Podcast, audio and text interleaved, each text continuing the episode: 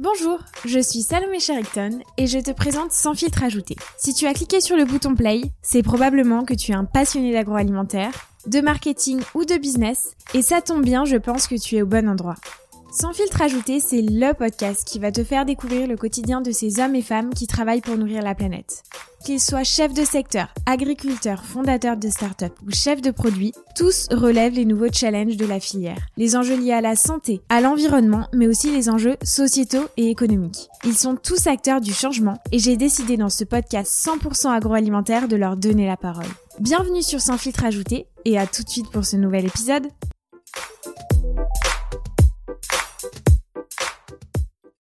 Dans l'épisode d'aujourd'hui, j'accueille Amélie Navarre, responsable des partenariats entreprises pour le MSC, Marine Stewardship Council. Si je vous dis que 34% représentent les stocks mondiaux de poissons sauvages qui sont aujourd'hui surexploités et que 67% des stocks de poissons sont exploités à leur niveau durable maximal. Effrayant, n'est-ce pas? Et c'est pour cette raison que l'organisation non gouvernementale MSC existe. Elle lutte chaque jour contre la surpêche et préserve les océans. Avec Amélie, nous avons abordé plusieurs sujets, à savoir qu'est-ce que le MSC, sa mission, son modèle économique, comment le MSC aide-t-il les entreprises et les consommateurs à aller vers une pêche plus durable, que signifie le label MSC, qu'est-ce qui motive finalement les pêcheurs ou les organisations à utiliser une pêche destructrice et illégale, et si la pêche actuelle continue ainsi, quels risques endurons-nous par rapport à la planète et aussi par rapport à notre alimentation? S'il y a une phrase que je retiens de cette interview, c'est qu'il est primordial de combiner les enjeux sociaux, les enjeux économiques et environnementaux et de finalement trouver ce juste équilibre. Ce qui me fait d'ailleurs penser à l'interview de Rémi Dumery que j'avais tourné il y a un petit moment déjà, agriculteur bosseron qui allait exactement dans ce sens en parlant d'agriculture durable.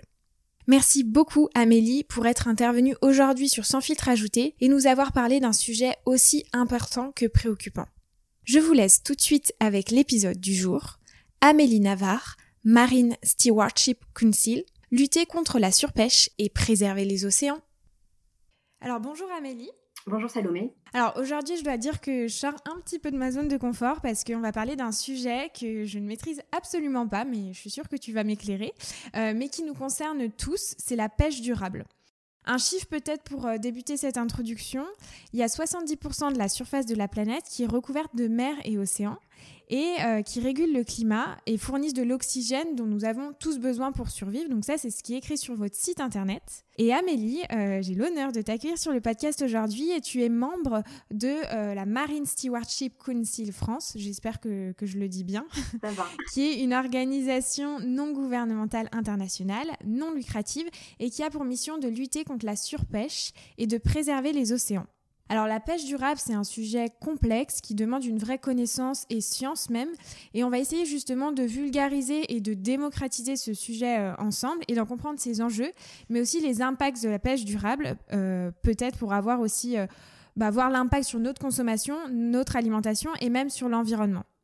Alors j'ai une première question, Amélie, c'est que dans un premier temps, je vais te demander de te présenter et peut-être nous expliquer pourquoi tu as décidé de rejoindre l'ONG MSC. Alors d'abord, je te remercie pour ton invitation et puis je suis ravie de parler avec toi euh, du vaste thème de la pêche durable. Donc je suis Amélie Navarre, je suis de formation euh, ingénieur agronome et euh, au niveau de mon expérience, ça va faire pas mal d'années maintenant que je travaille dans la filière agroalimentaire. J'ai d'abord travaillé comme consultante auprès des entreprises privées, du secteur public, sur euh, des missions qui étaient assez variées, mais euh, pas mal qui concernaient déjà euh, les questions sur les filières bio, les filières locales, la mise en avant de certaines origines produits. Et aussi, bah, de mission en mission, j'ai eu la chance de travailler avec la filière produits de la mer, ce qui m'a permis bah, de bien connaître la filière amont-aval, quels sont les enjeux voilà, pour euh, ces entreprises-là, quel est l'état du marché, quelles sont les attentes consommateurs? Donc j'avais une, bonne visibilité déjà bah, voilà, de, cette filière que je trouvais euh, passionnante. Et aussi, j'avais déjà entendu parler du, du MSC parce qu'on se posait des questions d'amélioration de, pratique. Et c'est vrai que à travers les réunions, euh, les rapports, le, MSC ressortait.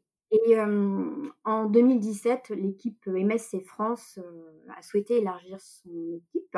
Et donc, j'ai saisi l'opportunité pour les rejoindre en tant que responsable des partenariats entreprises. pourquoi j'ai eu envie bah Déjà, voilà, en étant bien dans la filière, assez sensible sur les questions de, changement de pratique, d'améliorer sa consommation, d'améliorer ses approvisionnements. Bah, j'essayais déjà de, changer mes pratiques à moi, on va dire, en tant que, citoyenne et consommatrice. Et puis, avec cette opportunité de, rejoindre l'ONG, je me suis dit, ah bah tiens, je vais peut-être pouvoir faire un petit peu plus en aussi bah, en m'attaquant à ce type de, mission au niveau professionnel. Donc voilà, j'ai pu comme ça, on va dire, faire un pas de plus dans mes actions, en tout cas pour aller plus loin dans la préservation, dans la préservation environnementale. Je voulais te demander, Amélie, est-ce que tu peux nous apporter un peu d'histoire et même un peu de contexte? Est-ce que tu peux nous parler de la naissance du MSC Qui l'a créé? Quand? Dans quel but? Alors, donc le MSC, comme tu, tu, disais dans ton introduction, donc c'est une, on est une ONG environnementale euh, à but non lucratif avec pour mission de lutter contre la surpêche et pour préserver les océans. Alors, comment, comment ça a été créé? Et quel a été le point de départ en fait? Il faut savoir que euh, ça remonte à quelques années, c'était dans les années 90. Euh, il y avait en fait un stock de poissons, donc c'était la morue euh, du côté Terre-Neuve au Canada, dont le, stock a chuté. il y avait en fait trop d'efforts de pêche, trop de pêcheurs qui prélevaient sur ce stock de morue et le stock s'est totalement effondré. Donc euh, deux ans après, euh, le gouvernement canadien, pour essayer de, retrouver euh, un bon état de, stock, avait instauré un moratoire. Malheureusement, ça n'a pas été suffisant le stock n'est toujours pas revenu, on va dire, à, un état sain. Et puis, en plus ben, des dommages euh, irréversibles qui ont été causés au niveau de l'écosystème, il y a eu aussi un impact économique qui a été fort parce que c'était à peu près 35 euh, 000 emplois directs et indirects qui ont été perdus. Donc, il y avait voilà un, un gros problème au niveau environnemental et puis aussi au niveau, on va dire, sociétal. Et malheureusement, c'est cette catastrophe qui a constitué le, point de départ d'une prise de conscience globale sur la question en fait de la surpêche, avec bah, voilà, des volumes euh, qui étaient prélevés de plus en plus, euh, un développement aussi industriel de la pêche, la destruction des écosystèmes marins. Donc l'idée était comment faire pour euh, arrêter ce, type d'histoire qui sont négatives pour impactantes pour l'environnement et puis impactantes aussi pour nous tous. Donc c'est en 97 que le WWF et Unilever a créé le MSC euh, sur, le modèle en fait du, FSC, c'est le petit logo qu'on peut retrouver par exemple sur des ramettes de papier pour la préservation des forêts. Et leur objectif était donc déjà d'éviter ce type de catastrophe écologique, qu'elle ne se répète pas, et aussi réfléchir à un système de reconnaissance et d'incitation euh, pour aller vers une pêche durable et qui pourrait être en fait un point de référence. Donc ils n'ont pas euh, travaillé tout seuls, WWF et Unilever ont collaboré, se sont fait accompagner euh, de pêcheurs, de scientifiques, d'experts juridiques, d'instances internationales pour élaborer un programme de certification et de labellisation, et donc c'est le programme MSC.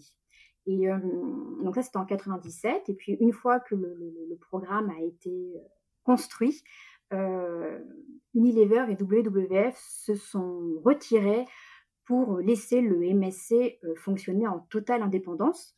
Donc aujourd'hui, bah, ça va faire plus de 20 ans au niveau international que le MSC existe.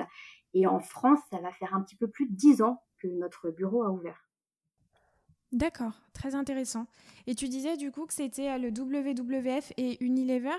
Euh, pourquoi Est-ce que tu as des informations sur pourquoi Unilever? Est-ce que c'est parce que euh, c'est le quatrième acteur mondial sur l'agroalimentaire? Et du coup à l'époque il s'intéressait déjà à ces sujets-là? Bah, Il s'intéressait, oui, je pense à, ces sujets-là. Et puis aussi, on est dans une filière où euh, il y a euh, tout type d'entreprise et profil d'entreprise. Et euh, on sait aussi que bah, les, grands acteurs économiques de la filière peuvent aussi avoir un effet impactant. Donc voilà, je pense qu'ils ont souhaité s'engager pour essayer de faire bouger les choses et comment constituer comme un, point de départ, en tout cas pour aller vers une pêche plus durable et éviter le type de catastrophe qu'on a pu rencontrer voilà, dans les années 90 au Canada.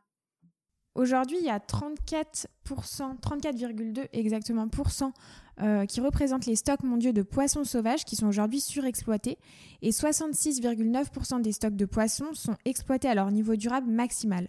Comment finalement, euh, Amélie, on peut expliquer cela? Parce que c'est vrai que c'est des chiffres qui sont, euh, qui sont importants. Alors, je vais peut-être pas refaire toute l'histoire de la pêche, mais je pense qu'on peut le comparer à d'autres euh, filières agricoles et, agroalimentaires. le fait de prélever plus a été conjoint aussi ben, à une modernisation de la filière avec des bateaux qui sont plus performants, qui peuvent aussi aller plus loin, pour pêcher plus. Euh, on a aussi une modernisation des engins et puis aussi ça répond à une attente euh, importante de, la part du consommateur. Aujourd'hui, il faut savoir qu'on a 90 euh, millions de tonnes de poissons sauvages qui sont capturés par an et on a l'équivalent aujourd'hui qui va être produit avec l'aquaculture. Donc c'est qu'il y, a une attente forte du, du, consommateur. Donc voilà, je pense qu'il y a eu, on va dire, différents, comment dire, différentes actions qui nous ont mené justement à ces 34,2% euh, de surexploitation de, de stocks de poissons sauvages. Hmm. Et quand tu dis qu'il y a une forte attente des consommateurs, euh, est-ce que les consommateurs, euh, finalement, est-ce qu'on a des chiffres? Est-ce qu'ils consomment plus, beaucoup plus de poissons qu'avant? Ou pas? Alors, il y a, oui, on, on a des chiffres, c'est suivi, et puis après, ça va être en fonction des pays, mais donner quelques indicateurs. Par exemple, euh, la moyenne mondiale hein, de la consommation des produits de la mer, c'est 20,5 kg par an par habitant. En France, on est à 34 kg par an euh, et par habitant. Euh, mmh donc voilà, on, aime consommer du poisson. C'est aussi instauré hein, dans, nos habitudes alimentaires. et puis, ça, ça, ça, y va progressivement avec aussi bah, voilà, une offre qui est, qui est présente. Donc oui, il y a de nombreux pays où en tout cas la, consommation est, importante. Hmm. Et peut-être qu'il y a un report euh, justement de la consommation de viande sur le poisson. Enfin, c'est une supposition hein, que je fais. Hein. J'ai pas du tout de chiffre ou quoi que ce soit. Hein, mais... Ouais, parce qu'on a, on a des communications qui vont en, ce sens-là. Et puis aussi, euh, ben, on a aussi la, chance de pouvoir avoir euh, une offre large de produits de la mer pour différents moments de consommation, sous différents formats. Euh, donc oui, je pense qu'entre euh, l'évolution de l'offre, euh, on sait aussi que manger du poisson, c'est bon pour la santé, ce sont des bons produits. c'est vrai qu'on a aussi des discours sur remplacer voilà certaines protéines animales par d'autres qui font qu'en tout cas, oui, on, est sur un marché qui, aime manger ce type de produit. Mmh, moi la première. Euh, donc du coup, si on revient à la pêche euh, durable et, les pêcheurs aujourd'hui, les organisations, qu'est-ce qui motive aujourd'hui les pêcheurs ou les organisations à utiliser une pêche qui est euh, finalement destructrice et même parfois illégale, si ce n'est bah, l'aspect économique, mais est-ce qu'il y a d'autres d'autres raisons? Je pense que comme tout type d'activité, il y a le volet économique qui, qui les intéresse. Il y a voilà un côté lucratif, je pense, quand on est voilà sur de la pêche destructrice ou de la pêche illégale. Ça existe. Je pense qu'aujourd'hui, si on veut faire avancer les choses et échanger la donne, c'est plutôt se poser la question euh, comment faire pour motiver les pêcheurs justement à ne plus pêcher de façon euh, destructrice, de ne plus pêcher de façon illégale et les pousser à, à changer leurs pratiques voilà, pour aller vers une, pêche durable et puis aussi euh, leur, donner conscience que tout se joue aujourd'hui et puis que si on veut préserver nos, ressources, euh, notamment pour, les générations futures, voilà, il, faut améliorer, il faut changer tout ça. Donc voilà, je pense qu'il faut vraiment plus se concentrer sur comment faire pour leur donner envie de, travailler mieux et de façon plus durable. Mmh. Bah, c'est super parce que euh, ça rejoint euh, la question que j'ai préparée suivante. C'est euh, finalement comment on rééquilibre cette balance économique et environnementale. Et puis bien évidemment, tu vas nous parler du, MSC et comment vous faites pour aider les pêcheurs. Dis-nous tout. Alors ouais, c'est vrai qu'on parle toujours de, des intérêts économiques, des intérêts environnementaux. Donc on, le citait tout à l'heure, hein, il y a cet enjeu environnemental avec euh, malheureusement ces 34,2% de stocks de poissons qui sont surexploités. Euh, on a bah, l'enjeu économique fort. Hein. Il faut savoir que dans le monde, on a 40 millions de personnes hein, qui travaillent dans le secteur primaire de la pêche.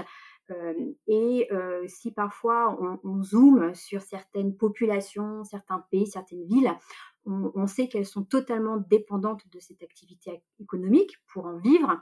Et puis il y a aussi bah, l'enjeu social aussi à intégrer dans cette balance avec la notion de sécurité alimentaire. le poisson aujourd'hui représente pour plus de 3 milliards de personnes une source principale de protéines animales. Donc voilà, il faut qu'on essaie de combiner euh, avec les enjeux environnementaux, les enjeux sociaux, les enjeux économiques, pour, comme euh, tu le dis, trouver euh, ce juste équilibre.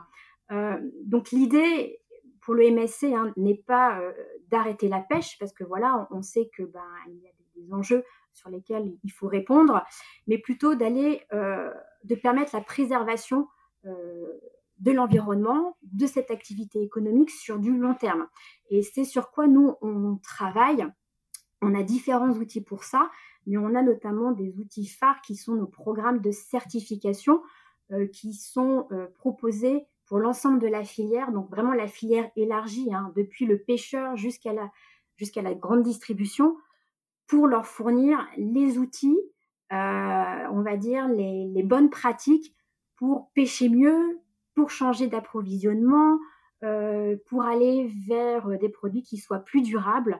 Donc l'idée, c'est vraiment d'emmener avec nous le maximum en fait d'acteurs euh, dans ce cercle virtueux pour faire, pour faire bouger les choses, aussi bien, euh, on va dire, dans la filière, une fois qu'on est sur Terre, que dans la mer avec les pêcheurs. Hmm. Et, concrètement, alors comment ça se passe euh, finalement sur le terrain? Ton rôle, enfin votre mission au quotidien, comment ça se passe avec les pêcheurs? Est-ce que c'est vous qui prenez contact avec eux pour leur proposer une aide? Euh, est-ce que tu peux me décrire un peu le, processus euh? Euh, donc nous, en tant qu'ONG, notre mission, c'est de sensibiliser et puis de proposer des outils. Donc en effet, on a des personnes dont leur mission est de sensibiliser donc les pêcheurs, si on parle de l'amont de la filière, aux questions de la de pratiques durables, aux questions des enjeux, et puis aussi leur montrer qu'il y a une attente de la part des consommateurs, des entreprises, euh, sur euh, des espèces de poissons qui proviennent euh, voilà, de, sources qui soient jugées durables. Donc l'idée voilà, est de leur présenter ça, de les motiver, et puis après, c'est eux voilà, qui, vont faire le choix de se lancer dans l'aventure.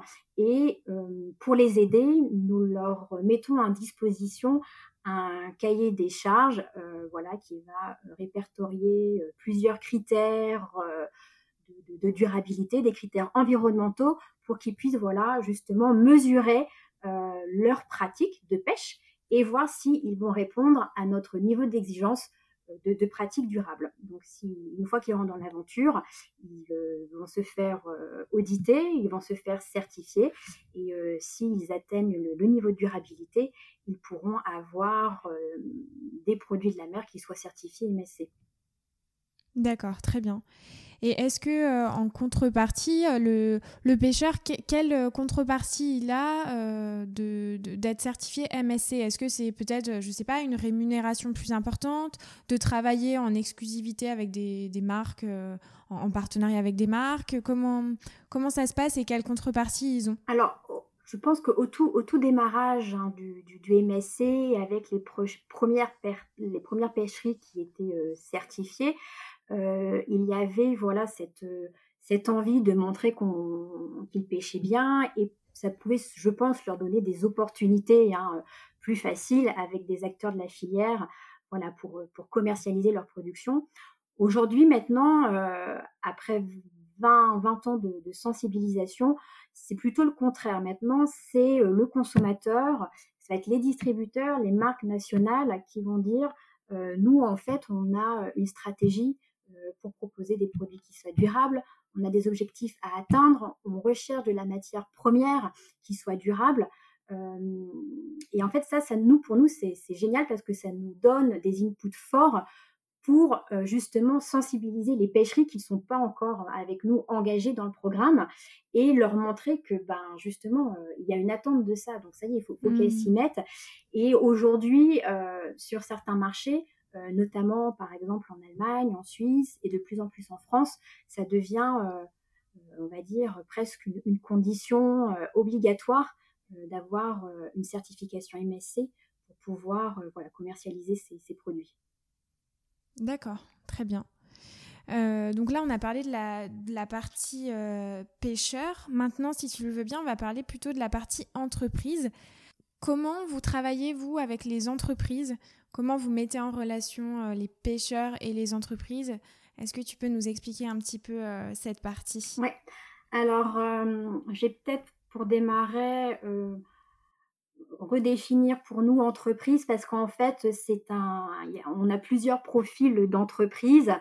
Euh, donc dans la filière produits de la mer, euh, ça va concerner euh, bah, des distributeurs, voilà comme par exemple Carrefour, Leclerc, Intermarché. Ça, on va aussi travailler avec des entreprises de, transformation, que ce soit dans des produits surgelés comme Findus, comme des produits de conserve, par exemple comme Sopico Petit Navire.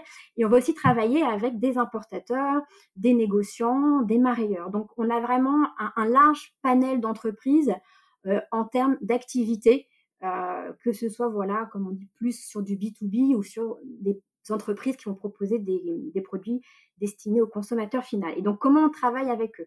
Eh bien, pareil, en fait, nous, notre objectif, c'est de les, sensibiliser à ces enjeux, euh, qui est de la préservation des ressources marines, et aussi leur expliquer qu'ils peuvent être acteurs et même moteurs pour faire, euh, pour changer la donne.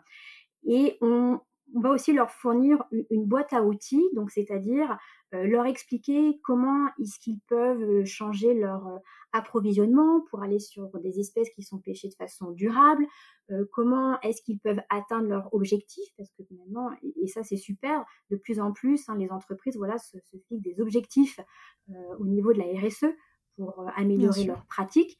Et puis il y a aussi bah, le volet pédagogique qui est très important euh, leur donner aussi des supports pour euh, bah, communiquer auprès de leurs collaborateurs et après aussi communiquer auprès de leurs clients pour expliquer pourquoi est-ce que ce produit est bien, pourquoi est-ce qu'il est durable. Euh, donc ça va aussi passer par le label, ça va passer aussi bah, par des campagnes de sensibilisation, on va les accompagner là-dessus pour voilà vraiment toucher la filière, les entreprises à tous les niveaux et descendre jusqu'au consommateur. Très bien. Tu nous parlais de label. Mhm. À partir de quel moment une entreprise, quand elle s'est engagée dans le process avec vous, peut euh, apposer le label sur son packaging, sur son produit? Est-ce qu'il il euh, y a un engagement sur la durée, sur les quantités? Comment, comment ça se passe pour justement que les entreprises puissent utiliser cette accréditation sur leurs produits? Alors, je vais, pour répondre à ta question, euh, je vais commencer par la définition du, du label MSC que l'on voit donc sur des mmh. produits. Donc le label MSC pêche durable, ça veut dire quoi? Ça veut dire que ce sont des produits qui sont durables et traçables. Donc pour qu'un produit soit durable, un produit MSC soit durable, il faut que ces entreprises voilà, choisissent des espèces, euh, des, pêcheurs qui eux-mêmes euh, sont certifiés MSC et qui vont euh, garantir que le produit pêché est durable. Ensuite, il y a une seconde demande qui est l'aspect traçable. Parce que si on a un logo sur un produit, euh, il faut qu'on nous on garantisse au consommateur que le poisson qu'il y a dans ce produit vient bien d'un pêcheur qui a fait le travail et qui est certifié MSC. Donc il faut que cette entreprise euh, soit se fasse certifier pour assurer la bonne traçabilité du produit, hein, qu'il n'y ait pas de substitution ou de fraude d'un produit MSC par un produit non MSC, et aussi qu'elle se source euh, auprès bah, d'acteurs qui sont eux-mêmes certifiés. Voilà, donc on a vraiment euh, des exigences auprès des pêcheurs pour qu'ils puissent voilà, pêcher de façon durable, et après on a aussi une exigence auprès de la chaîne d'approvisionnement pour assurer toute cette traçabilité depuis la pêcherie jusqu'au consommateur final. Une fois que l'entreprise, voilà, euh, par des systèmes de, certification, euh, répond à ces attentes, elle pourra apposer le label sur ses produits. D'accord, très bien. Euh, j'ai d'autres, bien sûr, petites questions. je voulais savoir, donc là, on se parlait du, du label et des garanties. le consommateur, quand il est en rayon et qu'il voit le label MSC, lui, qu'est-ce que ça lui apporte? Alors bien évidemment le fait que à son échelle, il contribue à, la sauvegarde des océans, donc c'est ce qui est déjà énorme. Mais est-ce qu'il y a un, aspect, je ne sais pas, au niveau du goût, quelle, quelle autre garantie peut avoir en tant que consommateur? Alors le, le label MSC pêche durable, on est un label 100% environnemental. Donc, qu'est-ce que ça va garantir aux consommateurs? Plus en détail euh, Et d'ailleurs, ça, rejoint en fait cette, définition de pêche durable. Lorsque le consommateur va choisir un produit labellisé MSC, il sera sûr que euh, le poisson vient euh, d'un stock qui est en bonne santé, voilà, qui, est pérenne dans le temps. aussi que le pêcheur, hein, lorsqu'il a pêché ce poisson, veille aussi au respect euh, de l'écosystème marin, donc tout ce qu'il va y avoir autour de l'espèce qui est ciblée, et aussi que euh, le pêcheur va euh, veiller à, comment dire, travailler tout en respectant les lois en vigueur et en mettant aussi, on va dire, toutes les mécaniques pour maintenir son activité à un haut niveau de durabilité. Donc c'est ça que ça veut dire en fait, c'est que on va avoir le stock qui va être préservé et aussi tout l'environnement marin autour qui voilà aussi euh, qui sera aussi préservé. On parle souvent euh, de, capture accessoire, donc c'est typiquement euh, parfois quelques espèces qu'on pourrait remonter à bord. Voilà, on va aussi prendre en compte ces aspects-là. ça peut être aussi d'autres espèces marines. Euh, ça peut être les fonds marins. Voilà, le label MSC, ça va vraiment garantir la préservation des ressources marines sur l'espèce ciblée et sur tout l'environnement autour de cette espèce. Sur quel type de produit finalement le consommateur peut retrouver ce label et dans quelles enseignes? Tout à l'heure, tu nous parlais de quelques clients comme Carrefour, Intermarché. Est-ce que tu peux nous parler des enseignes et, des marques avec lesquelles euh, vous travaillez? Alors au niveau des enseignes aujourd'hui, on travaille quasiment avec toutes les enseignes, donc par exemple voilà, Carrefour, Leclerc, Intermarché. On va travailler aussi avec des enseignes plus spécialisées, je pense notamment à Picard, avec aussi les enseignes du réseau bio, qui voilà, eux aussi ont des engagements pour des produits de la mer durables. Et on va travailler avec différentes marques euh, type Findus pour des produits surgelés. Euh, on a aussi Delpierre, par exemple, pour des produits de la mer euh, frais. Donc, on, est vraiment sur différentes catégories produits. Donc, les produits surgelés, le produit frais, des produits qu'on peut retrouver sur le rayon poissonnerie traditionnelle, dans le rayon conserve. Et on a aussi après du baby food, par exemple. Et puis, on peut aussi retrouver des menus qui sont labellisés MSC euh, dans certaines de, chaînes de restauration. Donc en fait, ça, ça, ça traduit euh, un mouvement euh, positif où on voit maintenant que, quelle que soit l'enseigne, quelles que soient les entreprises de l'agroalimentaire, toutes ont pris maintenant le, pli de, changer leurs pratiques, de changer leurs approvisionnements pour bah, déjà voilà préserver nos ressources marines et puis aussi pouvoir proposer aux consommateurs des produits de la mer qui soient plus durables. Bien sûr. Maintenant, Amélie, si tu veux bien, je vais te parler euh, du MSC et plus euh, de l'organisation.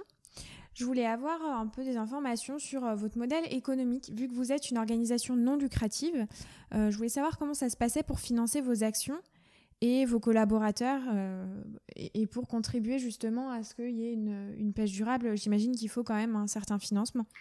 Alors oui, déjà euh, au MSC, on est 200 euh, personnes, euh, plus de 200 personnes salariées mmh travaillant à, l'ONG. Et en effet, on, mène aussi donc des actions qui sont, ça être des actions de sensibilisation via des campagnes. On a aussi des actions pédagogiques et on mène aussi des actions plus spécifiques où on va monter des fonds pour participer sur des projets scientifiques, sur des projets auprès de pêcheries artisanales ou sur les pays en voie de développement. Donc comment est-ce qu'on finance tout ça? En fait, 80% des revenus de l'ONG proviennent de l'utilisation du logo par les entreprises. Euh, voilà, en fait, quand tu vois le, logo sur un produit destiné aux consommateurs, l'entreprise va reverser une contribution qui est de 0,5% euh, à l'ONG et les 20% restants proviennent de dons de la part de fondations qui nous soutiennent. D'accord. Très bien. Très intéressant. Je vais euh, terminer par deux questions, alors qui sont un peu plus globales, mais je pense qu'ils sont très intéressantes et importantes à rappeler. Euh, je voulais savoir ce que si la pêche aujourd'hui actuelle continue ainsi, avec euh, ben, toutes les dérives qu'on peut entendre, quel risque finalement on endure par rapport à la planète et aussi par rapport finalement à notre alimentation? Les risques par rapport à la planète, ben, ça va être s'en doute malheureusement, hein, des pertes euh, d'espèces marines, une perte de biodiversité aussi.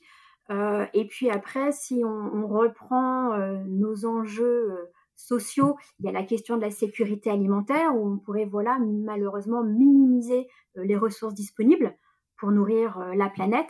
Et puis aussi bah, des risques de, de perte d'emplois euh, voilà, pour tous ces acteurs de, la filière. Donc ça, c'est déjà voilà les, risques que l'on peut euh, malheureusement endurer. Après, je pense qu'il faut aussi voir euh, les améliorations qui sont faites. Donc nous, ça va faire 20 ans maintenant que l'on œuvre. Hein.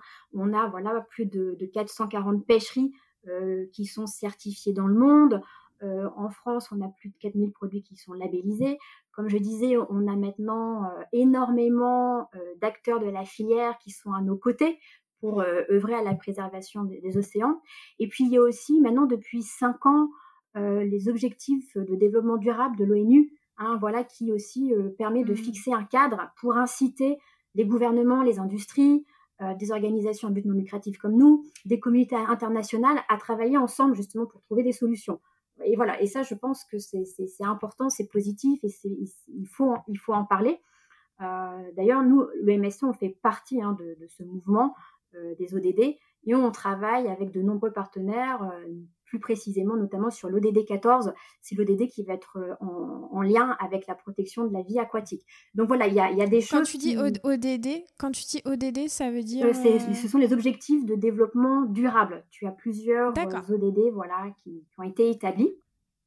L'ODD 14, ça va surtout concerner la protection de la vie aquatique, donc sur laquelle nous, on travaille avec bah, de nombreux partenaires dans le monde entier.